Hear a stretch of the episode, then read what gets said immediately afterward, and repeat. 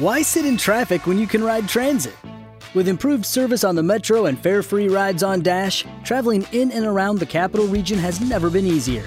Did you know that you can map your commute around the DMV using any mode of public transit? Yellow Line service is back on track in Alexandria with a new stop at the Potomac Yard VT Metro Rail Station. Getting around Northern Virginia has never been easier. Leave the car keys and stress at home and hop on a train, bus, or bike. Plan your trip at novarides.org.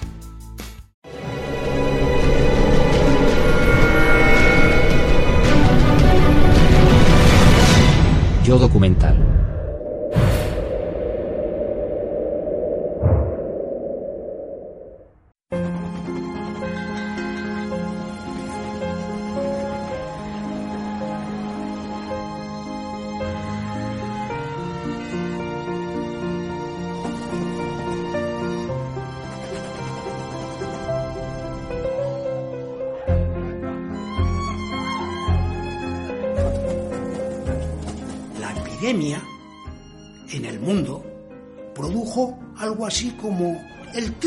De víctimas que la guerra mundial, más que entre la primera y la segunda guerra mundial juntas. Aquí murió alrededor de un 2% de la población. Hay poblaciones donde murieron el 6% o el 7% y muy virulento. ¿eh?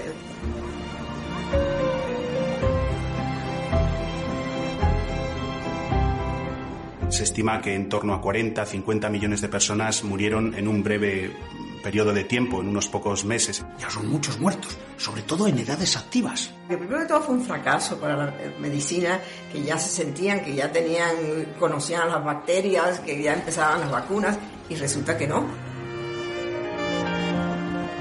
como madre de todas las pandemias fue el origen de los virus de las pandemias posteriores. Esta gripe del 18 tiene un patrón diferente a las otras y mueren los jóvenes.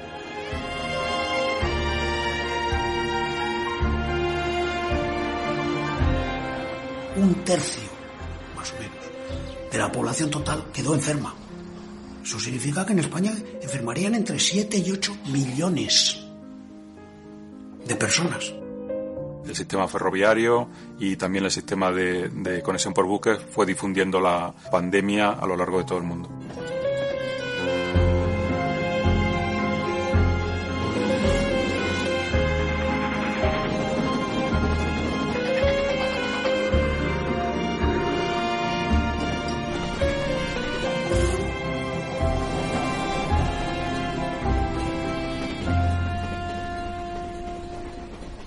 La gripe empieza en febrero en los Estados Unidos. Esa es la primera noticia cronológica que tenemos. Hay otras teorías sobre el origen, pero esa es la primera noticia que tenemos. Lo que hay con certeza eh, es la constancia de que en un campo militar de los Estados Unidos, un campo donde se concentraban gran parte de las tropas que iban a ser enviadas a Europa, es el principal foco conocido de difusión de, de la gripe.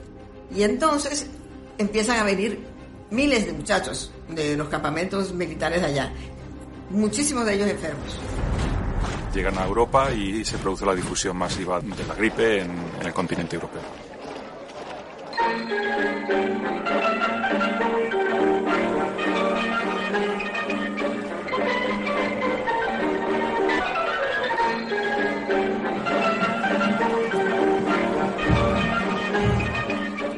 Cuando llega a España es mayo, son las fiestas de San Isidro, se enferma el rey, se enferma el, el, primer ministro, las actrices de los teatros, cierran los teatros. Entonces salió en toda la prensa. Y la llamaban el soldado de Nápoles por una opereta que estaba de moda, que tenía una música muy pegadiza. Vamos a contarles cómo es la enfermedad de moda que en forma de brutal epidemia se ha metido en las casas de Madrid. Y que por haber entrado en todas, absolutamente en todas, hemos dado en llamarle el soldado de Nápoles.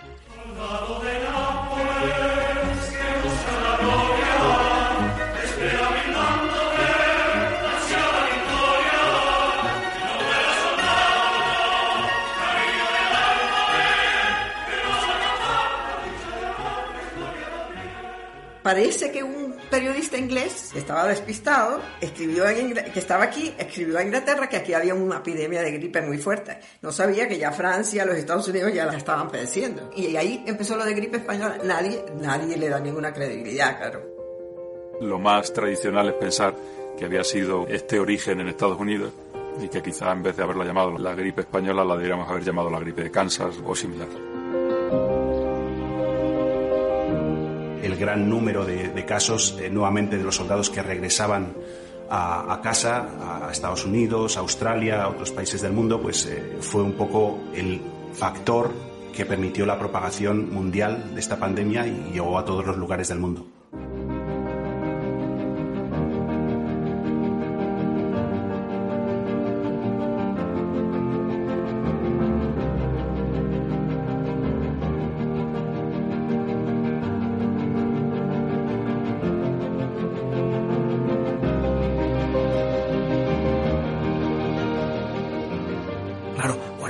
40 50 millones de excombatientes de, de, decenas de países repartidos por todo el mundo, celebrando la victoria, sobre todo los que habían ganado, claro, la victoria, en sus países, en fiestas, desfiles y tal, pues bueno, eso es una difusión enorme de la, de la epidemia.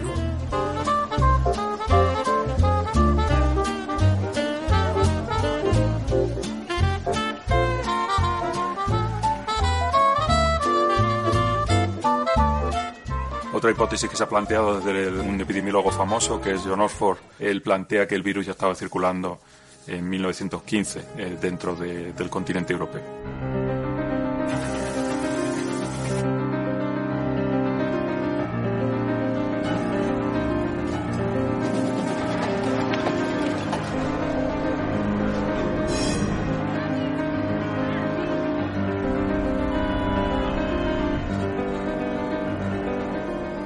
No es que de repente un día el virus decida, sino que es todo un proceso largo de transformaciones en el entorno, entre las condiciones de vida de las personas, ese movimiento, desplazamiento. En una pandemia el proceso de difusión es bastante rápido si tú tienes unos medios de transporte eh, que lo favorezcan. Hay algún investigador que plantea que es probable que hubiera población china que tuvo que venir en 1917 a Francia y que pudieran ser los que pudieran haber transportado el, virus en ese momento. Incluso plantean el origen de la pandemia en Francia.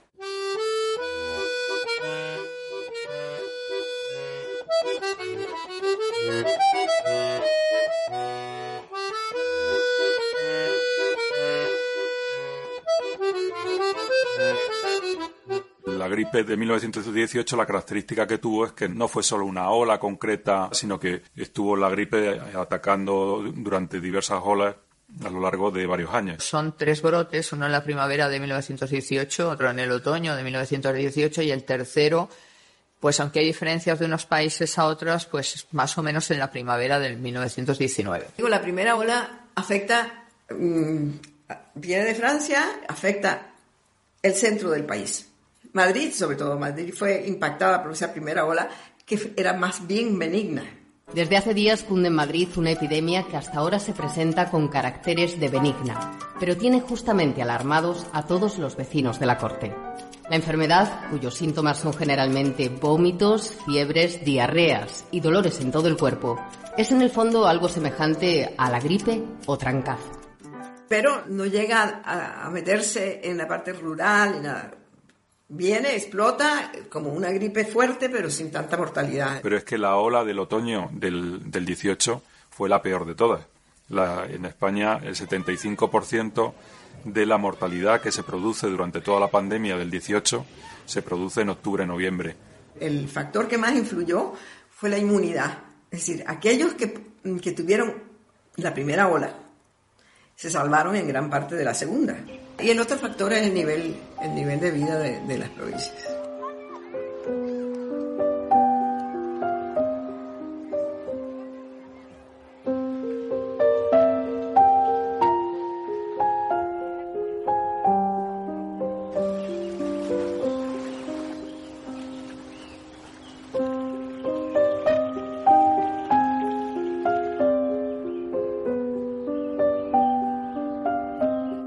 Mucha gente. Yo sé que en 18 hubo muchos muertos. En aquellos tiempos había un médico para todo, casi todo, todo el partido judicial casi lo llevaba un médico solo. Se llama el doctor Cebreiro. Cobraba muy poquito. Era un doctor muy humano, A los pobres no les cobraba nada. La gripe del 18 continúa eh, en el otoño del 18, continúa en la primavera del 19. Hay una tercera ola al principio del invierno de 1919, que también fue mala, pero ya la mayor parte de la gente estaba inmunizada. En junio, más o menos, de 1919, aquello ya desaparece lo que son estos, este conjunto de tres brotes. En 1920 vuelve otra, que aquí en España fue, causó bastantes muertes, pero ya entre los niños, los que no estaban inmunizados.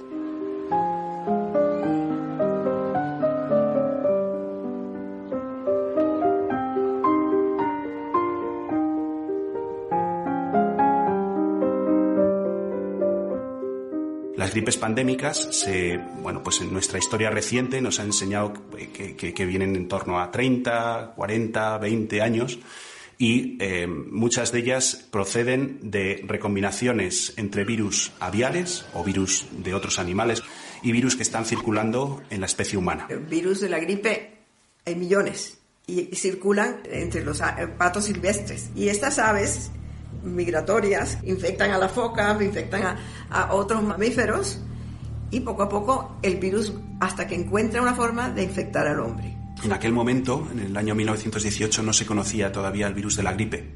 Se estuvo durante mucho tiempo tratando de aislar bacterias que fueran las culpables de la patología. Y con esta pandemia eso no ocurrió, porque no se logró eh, aislar o poder ver un germen que fuera el productor de, la gripe. Durante aquella época, pues, eh, muchas personas eh, que estaban trabajando, sobre todo en Estados Unidos, eh, que estaban trabajando con, con, este caso, con el caso de la gripe, pues fueron conscientes de que no eran capaces de aislar al agente infeccioso, pero sí que fueron lo suficientemente perspicaces como para guardar muestras, cortes de parafina de pulmones de personas que habían fallecido. Entonces cogieron a los que habían muerto en 1920 y con esos tejidos y una señora inuit, una esquimal, que, la encontraron bastante intacta en, el permafrost, resucitaron el, el, virus. Es decir, lo reconstruyeron genéticamente y hoy en día tenemos el virus de la gripe del 18.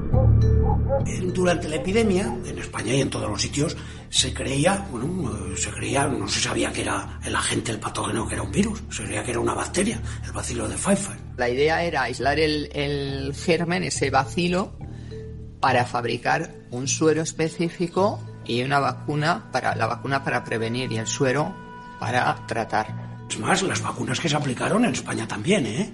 Fueron un compuesto del bacilo de Pfeiffer que, que sí que tuvieron algún efecto positivo seguramente porque había una gran comorbilidad entre el virus de la gripe y, y la neumonía. Las vacunas que se prepararon podían servir en el mejor de los casos contra las complicaciones bacterianas, pero no contra la enfermedad. En los años siguientes, como se siguió investigando, cuando ya se descubrió que era, que era un virus, pues claro, la, primera vacuna ya fue de los años 30, fue poco después, ya antigripal. Fue con posterioridad que se supo que, era la gripe y después de muchísimos años, hasta, hasta bien entrados los, los 2000, que no se logró eh, secuenciar e identificar completamente aquel agente infeccioso. En el hombre el vacilo de la influenza puede llegar hasta la sangre, aunque lo ordinario es que se localice en la superficie. Aunque dicho microbio puede eliminarse por la boca, en la mayor parte de los casos se expulsa por las vías respiratorias, ganando el ambiente al desprenderse de los esputos. Ese virus afectó sobre todo, aunque afectó a la gente que normalmente eh, pues sufre la gripe, afectó también a niños, afectó a, personas mayores, afectó con especial virulencia a personas jóvenes. De 20 a 40 años, sobre todo. No, no solo los afecta, sino que los mata. Y eso crea un impacto eh, social y un impacto psicológico mayor, primero porque eh, enferman muchos más los, jóvenes y mueren mucho más los jóvenes y eso supone pérdidas de personas en edad reproductiva, de padres y madres de niños, produce que mucha gente enviude y produce un cambio radical o un cambio importante en, la sociedad.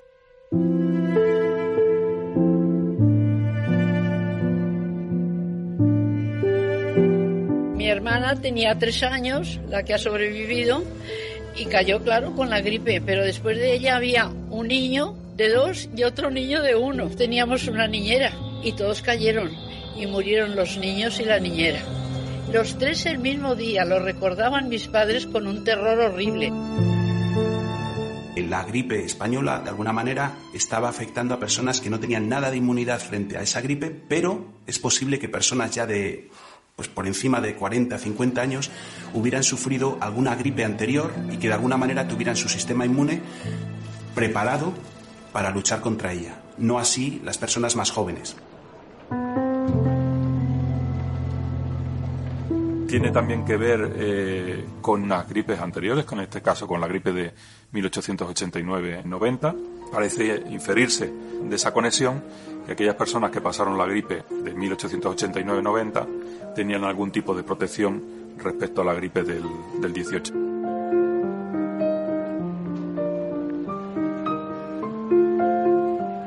Cuando una persona enfermaba de, este tipo de gripe, eh, la patología era muy rápida en algunas personas al cabo de unos pocos días, eh, pues eh, al, al, mismo tiempo que empezaban a tener dificultades al respirar, pues alguna de ellas tenía una tos eh, tan fuerte que, que, inducía, por ejemplo, la ruptura de las costillas o, o la ruptura de, de, de, algún órgano interno, de tal manera que sangraban. Algunas ellas también sangraban por la nariz o por las orejas. La teoría que más fe se le da es que fue como una tormenta de citoquinas. Las citoquinas son la forma como el sistema inmunitario se defiende contra una infección. Entonces el área afectada se inflama para que puedan llegar los anticuerpos. Pues parece que la reacción de los jóvenes fue exagerada, una, patológica. Y entonces en las autopsias encontraban que los pulmones estaban inundados de fluidos. Personas que eh, perdieron masa muscular, que, capacidad pulmonar, eh, con lesiones pulmonares graves eh, que de alguna manera pues luego tuvieron complicaciones al poco tiempo eh, también asociadas a, infecciones. Estos hombres comienzan con lo que parece ser un ataque ordinario de gripe y cuando llegan al hospital desarrollan rápidamente el tipo más vicioso de neumonía que se haya visto. Pocas horas después del ingreso puede verse la cianosis extendiéndose desde las orejas a toda la cara hasta que se hace difícil distinguir negros de blancos. La cantidad de casos de complicaciones eh, neumónicas, eh, de pulmonías, pues. Y la pulmonía entonces, la mayor parte de la gente se moría. Eh, lo más estudiado es y lo más conocido es la, la, encefalitis letárgica, que apareció en personas que habían padecido la, la gripe posteriormente, ¿no? Algo después de haber pasado la, la gripe. Personas, por ejemplo, que estaban como dormidas, estaban conscientes, pero no reaccionaban, no, no pues comían, respiraban, parpadeaban, pero no reaccionaban al mundo. Se quedaron como en su burbuja y bueno, pues eh, permanecieron ahí durante muchas de ellas el resto de su vida. Pues realmente se percibe, claro, ese impacto negativo, esa sensación de, de depresión, ese eh, también de, de estar desbordado por la situación. En febrero de 1919 mi tío cogió la gripe y en cuatro días estaba muerto. Estábamos muy aislados. Recuerdo que mi madre decía, aunque yo no lo entendía, que teníamos suerte de no relacionarnos con otra gente.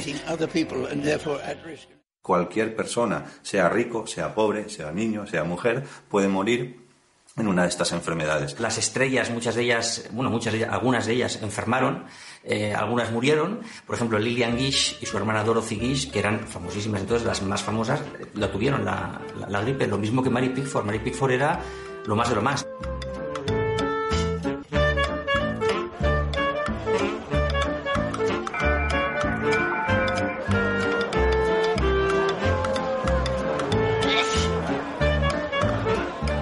Estornuda para, digamos, poder pasar, ¿no? Hay gente, entonces, para poder entrar a un sitio, poder pasar, empieza a estornudar encima de la gente. Pero ya lo hace como un gag cómico en el, en el fondo. Eh, morir, morir, murió, pues, una estrella hoy olvidada, que no conocemos, a lo mejor no la conocemos porque murió y no pudo desarrollar más carrera, que era Harold Lockwood. Aunque el impacto fue mayor en, en, gente con menos recursos, varios de los que participaban para redactar el Tratado de Versalles durante la Primera Guerra Mundial fueron afectados ellos directamente o sus familiares. Bueno, también Clemenceau y Lloyd George, el británico, también tuvieron la gripe. El Kaiser también, por supuesto. Pero, pero los tres de la conferencia de Versalles la cogieron. Y el más grave, Wilson. Por ejemplo, el pintor eh, Munch, el noruego Munch, él también fue afectado y él se pinta. Se levantó un día de la cama, hizo un autorretrato enfermo de gripe, que así tituló. Él está enfermo, pero el cuadro en sí entero es un cuadro de enfermo. Se ve la melancolía, la tristeza, ese, ese, sillón amarillo en el que se sienta, la curva que forma su cuerpo envuelto en una bata. No se ve que haya sido una habitación de enfermo, pero sin embargo está la enfermedad presente. Pero que en el fondo lo que estaba mostrando esa obra era como, como digamos, una renovación, unas ganas también de, bueno, de una nueva vida. Un poco después sale de la gripe española y se hace un autorretrato, esta vez en azul en vez de en amarillo, eh, es tremendamente expresionista, en la que se ve en su rostro, en un atrevidísimo primer plano, los estragos que la enfermedad le ha causado. Klein, si no recuerdo mal, otro pintor, ese sí murió. Klein, en febrero del 18, sufre una embolia que se transforma en neumonía y muere, probablemente contagiado por la gripe española. Klein es el autor del famoso El beso, otro de los iconos del siglo XX. La gripe del 18 sí que supuso un, un miedo y unos confinamientos que implicaron una mayor creatividad. Es visible en Schoenberg y en Stravinsky también ese cambio en el tipo de, de música. La, música dodecafónica surge como todo ese proceso realmente. Hay muchos factores. La pandemia tuvo que ver, pero tuvieron que ver también el desmantelamiento del antiguo régimen en todos los sentidos, político, social, moral, ético, ¿no? Prokofiev no llegó a contraerla, pero estuvo toda su vida preocupado precisamente porque tenía miedo de poder hacerlo. Bartok tuvo una infección de oído que prácticamente le llegó a dejar sordo. Stravinsky también. Es que muchos de los compositores pasaron por, por esta gripe del 18, de los que fueron a Estados Unidos, porque fue uno de los lugares, de los primeros lugares donde se empezó a difundir.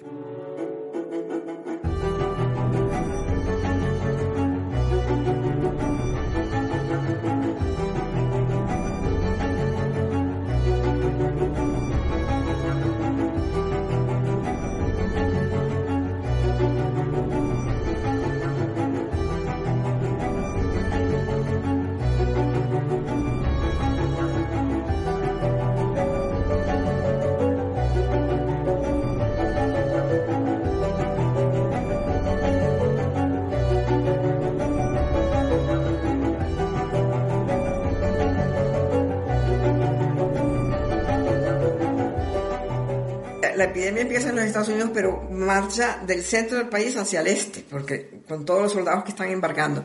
Y llega a, a California mucho más tarde. Y entonces las autoridades del este le escriben a los del oeste. Le dicen, cojan a sus carpinteros y pónganlos a hacer ataúdes para que no se les apilen los muertos.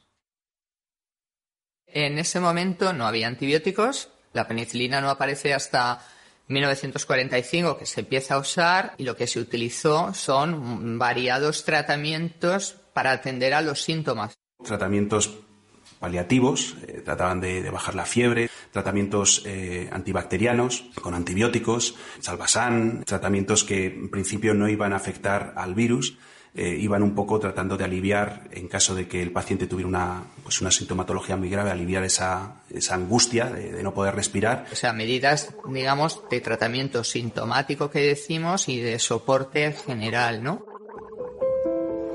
Yo me acuerdo que se hablaba mucho de, de, aquella gripe, porque yo era pequeña entonces, pero sí recuerdo que fue una cosa muy, muy mala. No había seguridad social, ni muchísimo menos, y teníamos cada uno un médico particular. Cuando te ponías mala, llamabas a ese médico y era el que te atendía. Y sobre todo nos hacían sudar, que con el sudar ya lo, lo arreglaban todo. Porque yo creo que en aquella época hasta los médicos no sabían lo que era aquello. Mi padre me contaba, y mi tío también me contaba, de que una de las cosas que les hacían a los niños, les metían en habitaciones cerradas, les echaban la, el zotal, les echaban agua y bueno, pues de esos vapores pues pensaban que los niños iban a de alguna manera estar más preparados y a, y a no infectarse. Se utilizaron muchos recursos, por la quinina, pues que ya se había utilizado contra otras fiebres, ¿no? O contra la malaria. Se incorporó, por ejemplo, como novedad eh, la aspirina de Bayer. Y luego, pues medidas de aislamiento, tratar de que las personas no se juntasen en espacios eh, comunes a niveles muy pues, que se agolpase mucha gente, tratar de llevar mascarillas, eh, fomentando, por ejemplo, que las personas antes debía de ser bastante común, pues el tema de escupir al suelo, pues eh, que no escupiesen. La gripe, de todas maneras, hoy en día tampoco tiene un, remedio, es decir, que lo que mejor es que te cuiden, que te metan en una habitación aireada, que te den bien de comer. Para mucha gente eso no era posible. Okay, round two. Name something that's not boring. A laundry? Ooh, a book club. Computer solitaire, huh? Ah, oh, sorry. We were looking for Chumba Casino. That's right. ChumbaCasino.com has over 100 casino style games. Join today and play for free for your chance to redeem some serious prizes. ChumbaCasino.com. No purchase necessary. Full prohibited by law. 18 plus terms and conditions apply. See website for details. Lucky Land Casino asking people what's the weirdest place you've gotten lucky? Lucky? In line at the deli, I guess? Aha, in my dentist's office. More than once, actually. Do I have to say? Yes, you do. In the car before my kids' PTA meeting. Really? Yes. Excuse me, what's the weirdest place you've gotten lucky? I never win and tell. Well, there you have it. You can get lucky anywhere playing at LuckyLandSlots.com. Play for free right now. Are you feeling lucky? No purchase necessary. Void where prohibited by law. 18 plus. Terms and conditions apply. See website for details. Lo que teníamos era la beneficencia municipal. Pero claro, eso estaba destinada a los pobres, a las personas calificadas como pobres de solemnidad. Quien tenía dinero, pues iba a ese médico al que pagaba y ya estaba. Y el grupo de personas que no iba a entrar dentro de esa beneficencia, si podía, pagaba esas sociedades comerciales que le cubría la atención médica, farmacéutica y si moría, pues también el entierro. Aparte de las casas de socorro que atendían fundamentalmente a personas con bajos recursos, estaban los centros hospitalarios la capacidad que tuvieran estos hospitales se veía más que superada. Se requirió el establecer pabellones Docker, traído, digamos, del ámbito de, la medicina militar. En el Instituto de Salud Carlos III, en, en, esa zona, hubo que instalar hospitales de campaña. No había suficientes hospitales ni suficiente nada. La gente lo vivió y el que le tocó morirse se moría. Hubo dificultad para tener médicos disponibles de hecho, se utilizó a los estudiantes de medicina del último año, o sea, se, buscó tratar de cubrir esas necesidades. En Madrid y en otras ciudades, el gobierno permitió que médicos y enfermeras jubilados, eso sí, remunerados, sirvieran para asistir a los enfermos en las epidemias. Que entonces se iba a la casa socorro y nos atendían muy bien. Se jugaba en la calle, a la comba, había todo, se jugaba, eran otros juegos, otras cosas. Las autoridades médicas, sobre todo, y algunas militares, pero sobre todo las autoridades médicas, sí que señalaron los problemas y las medidas que había que tomar. Pues se implementaron medidas que se vienen aplicando desde, mm, con pequeñas variaciones, desde las epidemias de peste que asolaron Europa. Confinamiento y distanciamiento físico y social ¿eh? como medidas básicas. Y después, claro, todo lo que eso trae aparejado de, de, de, freno de la economía. Otras medidas que se tomaron, desinfecciones, desinfecciones no solo de mercancías, sino también de las personas. Por ejemplo, limpieza de las calles en las localidades o donde llegaba el tranvía. Generalmente coincidían los políticos del momento en que había que tomarlas porque también había que mostrar a la población que se estaba haciendo algo. En los Estados Unidos tomaron medidas, por ejemplo, la mascarilla, que aquí no, no se vio. Porque fue más propio, se utilizó más en, digamos, ámbito anglosajón. Eh, estuvimos más centrados en el lavado de manos, que es muy importante, claro, y en otras medidas que esa entonces suele estar relacionado con esa tradición en, cultural y también científica.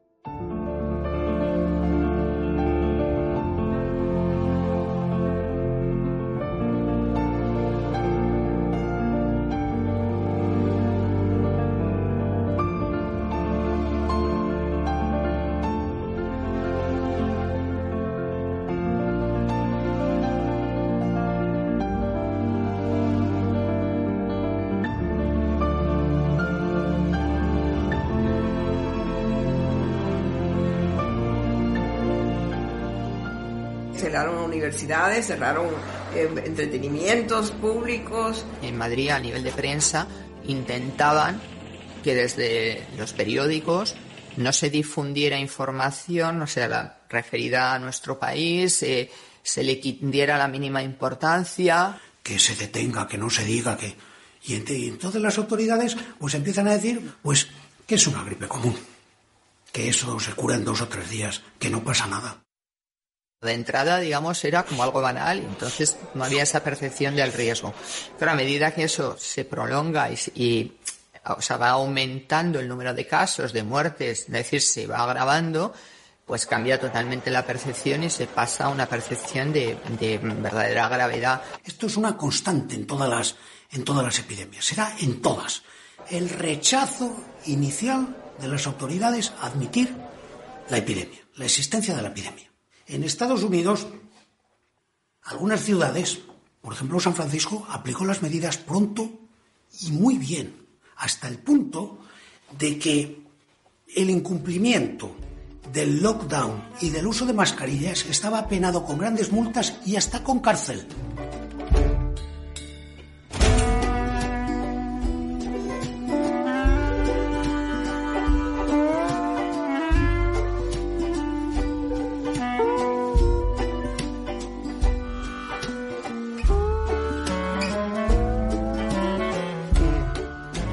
A los actores, estrellas o gente más conocida mm, no, no, les gustaba llevar mascarilla, les quitaba de alguna manera ese glamour que tanto exigía la gente en aquella época. Eh, las estrellas, digamos, masculinas, entre comillas, más masculinas, pues eh, tanto por decisión propia como por decisión del estudio de la compañía que lo sustentaba, no les gustaba, esto es una cosa increíble, no les gustaba que tuvieran la mascarilla porque les quitaba hombría, les quitaba masculinidad, como decir, este señor necesita una mascarilla, con lo superhéroe que parece que es en las películas.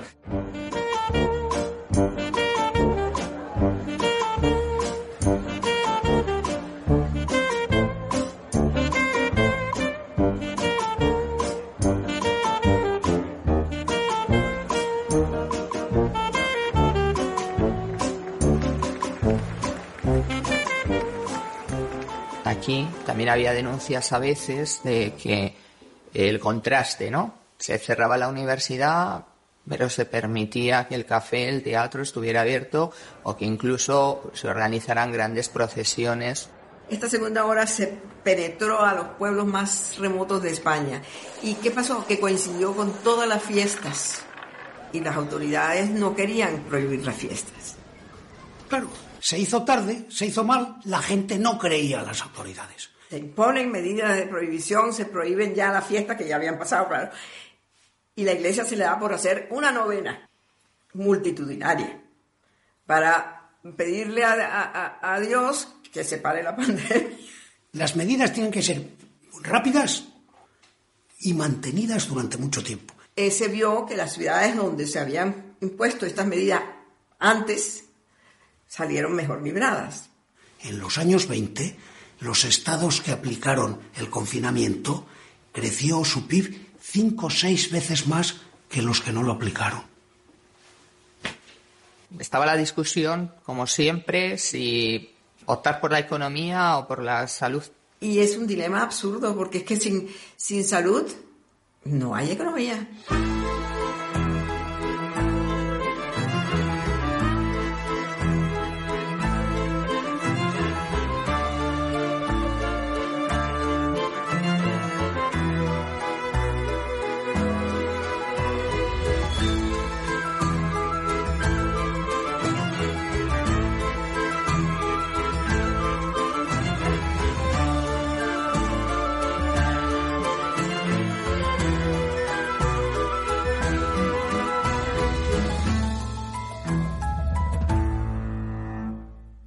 La gripe de 1918-19 fue la, una expresión de, de, la muy compleja coyuntura de ese momento, ¿no? Eh, de esa confluencia de Primera Guerra Mundial, de crisis económica profunda, crisis política y crisis social importante. Naturalmente que tuvo que afectarnos.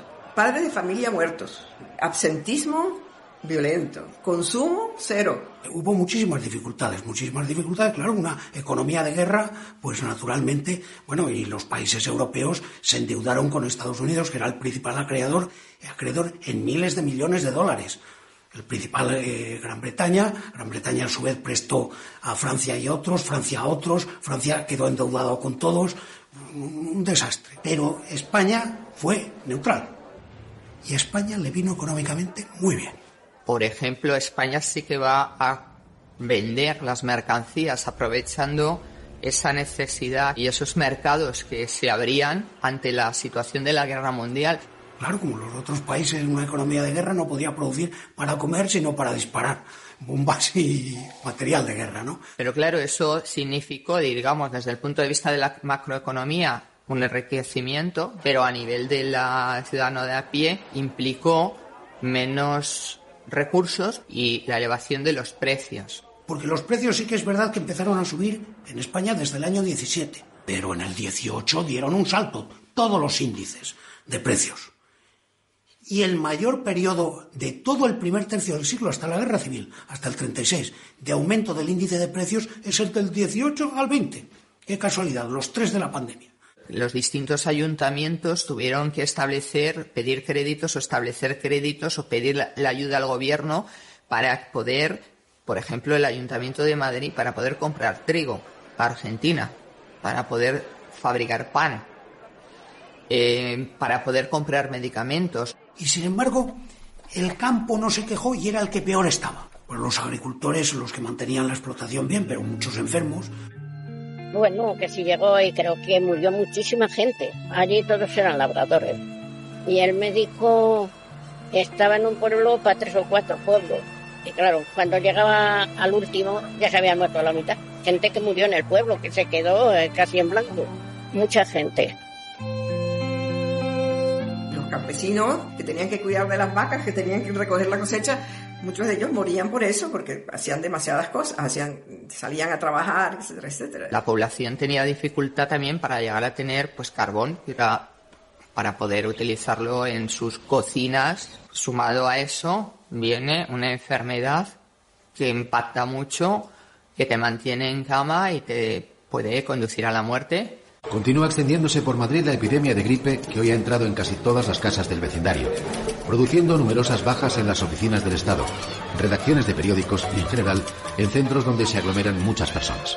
En España, desde luego, sí que hubo en los años 20 un gran crecimiento en obras públicas, en un aumento de la industria y de los servicios. Es, en, la década de los 20 es cuando cae el peso, cae, sigue siendo mayoritario, pero cae por fin, después de casi prácticamente un siglo, el peso relativo de la agricultura en mano de obra y en el PIB español. La, economía norteamericana en los años 20 cambió enormemente, las grandes cadenas de mercado, el gran consumo, la...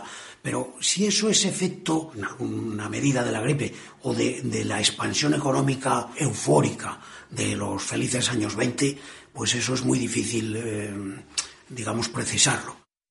Lo que hizo esta gripe, en realidad, fue, digamos, un punto a favor, un punto enorme a favor, para que los grandes se comiesen a los pequeños. Y esto fue aprovechado por, especialmente, Adolf Zukor, que era uno de los pioneros de, de, Hollywood, los primeros que llegaron a Hollywood, y, eh, y, su estudio, que era Paramount Pictures. Lo que hay constancia es que Adolf Zukor hizo su agosto ¿no? con esto, es decir, se benefició de todos los pequeños eh, cines o pequeñas eh, distribuidoras incluso o, exhibidores para eh, absorber a todos estos pequeños y hacer una cadena, empezando a crear ese monopolio. La era de los grandes estudios eh, se, se logró ese esplendor porque tenían un monopolio que luego se acabó.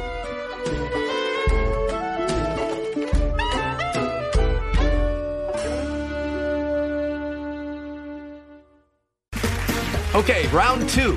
Name something that's not boring. A laundry? Ooh, a book club. Computer solitaire, huh? Ah, oh, sorry, we were looking for Chumba Casino. That's right. ChumbaCasino.com has over 100 casino style games. Join today and play for free for your chance to redeem some serious prizes. ChumbaCasino.com. No purchase necessary. Full prohibited by law. 18 plus terms and conditions apply. See website for details. With lucky landslots, you can get lucky just about anywhere. Dearly beloved, we are gathered here today to. Has anyone seen the bride and groom? Sorry, sorry Sorry, we're here. We were getting lucky in the limo and we lost track of time. No, Lucky Land Casino, with cash prizes that add up quicker than a guest registry. In that case, I pronounce you lucky. Play for free at LuckyLandSlots.com. Daily bonuses are waiting. No purchase necessary. Void where prohibited by law. 18 plus. Terms and conditions apply. See website for details.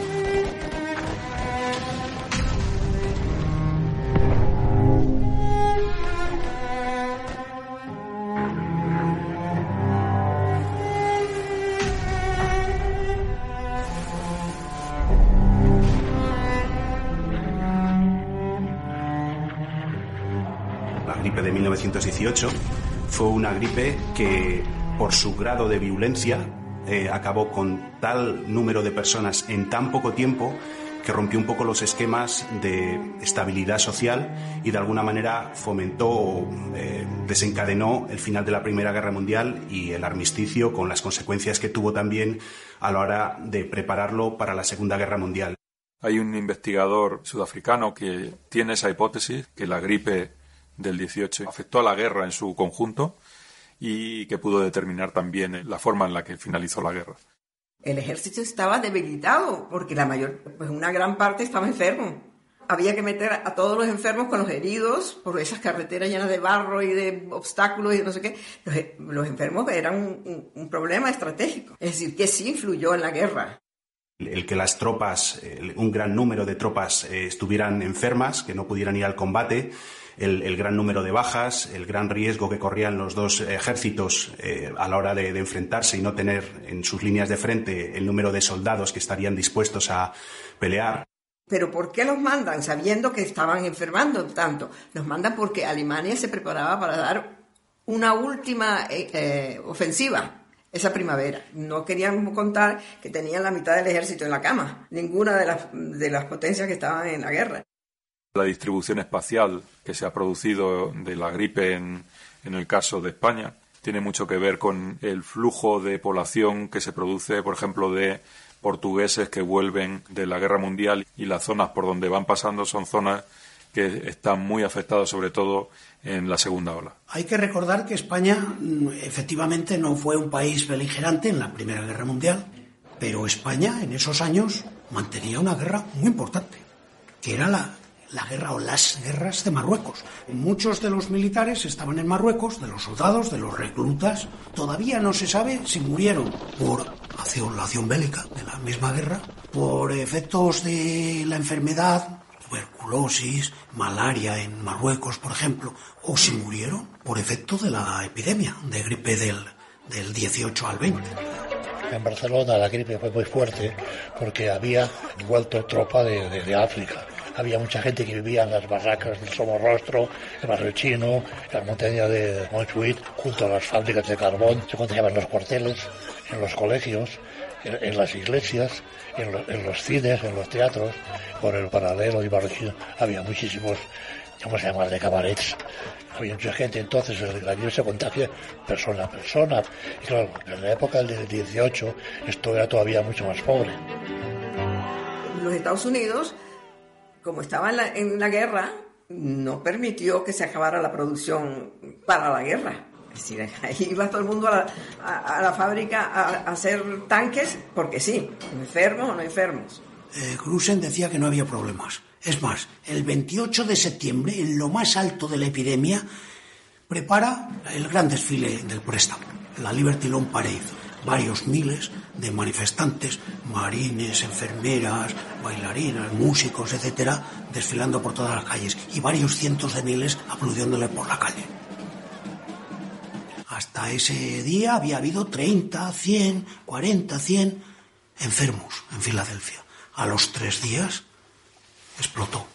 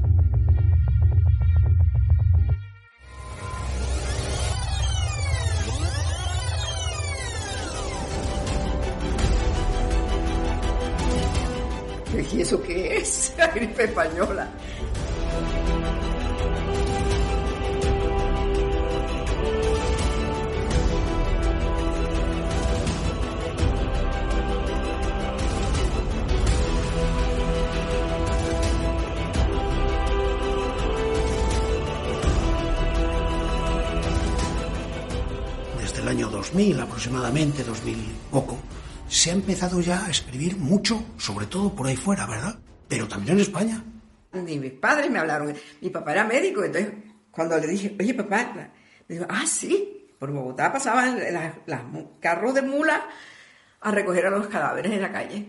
La sociedad española y la sociedad en general mundial viene de, de un periodo en el que la mortalidad es normalmente alta. Se les morían cuatro de cada seis hijos que nacían, es decir, que era una cosa muy, muy terrible. La- tenían una presencia constante de la muerte, la esperaban.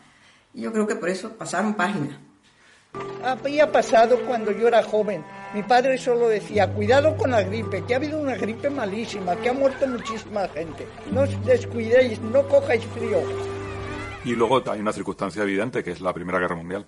Es un hecho que involucra a muchos países, que tiene un significado mucho más eh, icónico, si se quiere poner de esa manera, y la gente pues eh, tiene más en la memoria la guerra y, el- y los eventos de la guerra que una enfermedad más de las que ha habido eh, durante ese periodo de tiempo. La Primera Guerra Mundial es la primera vez en la que nos damos cuenta que se puede dar un conflicto en ese grado.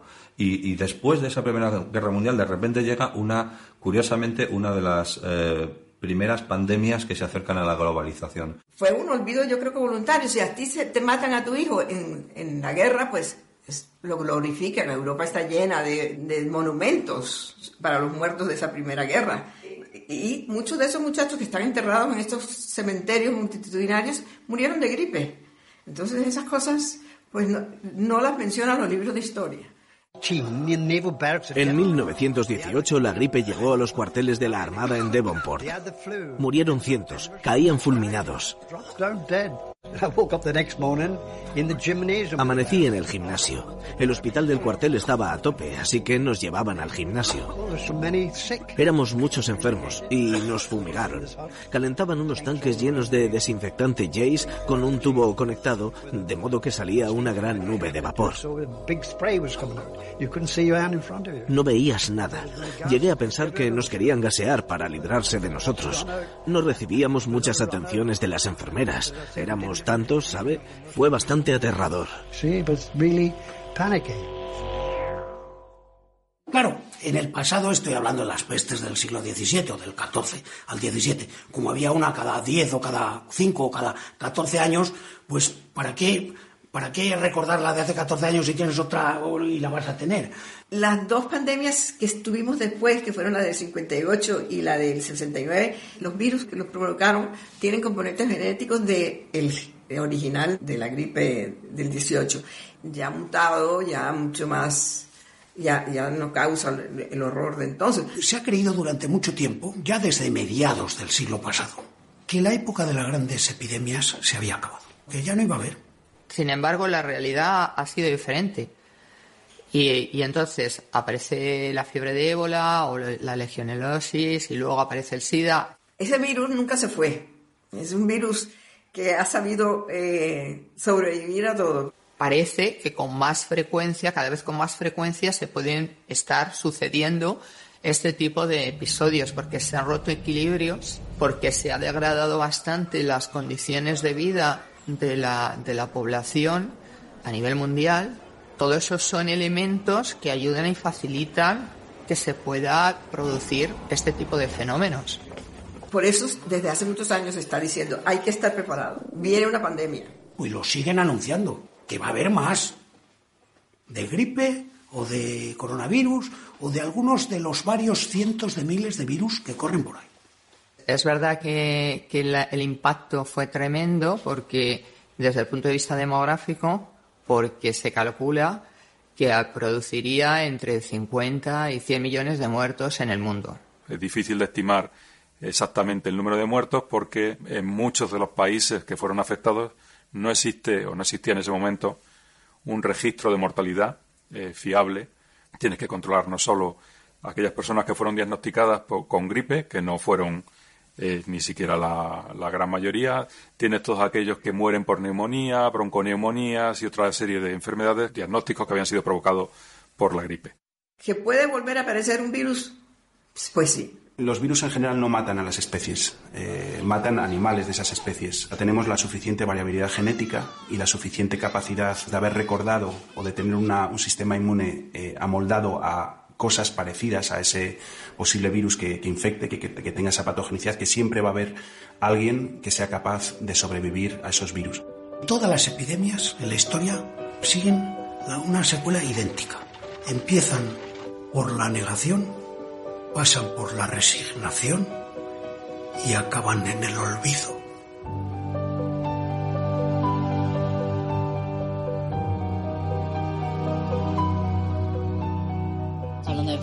La Organización Mundial de la Salud está preocupada por un virus que afecta al aparato respiratorio y que ya ha causado dos muertes y una treintena de casos en China. El Departamento de Salud del Gobierno Vasco ha detectado un caso sospechoso, una mujer de origen chino que ha regresado recientemente de esa ciudad de Wuhan, presenta síntomas. El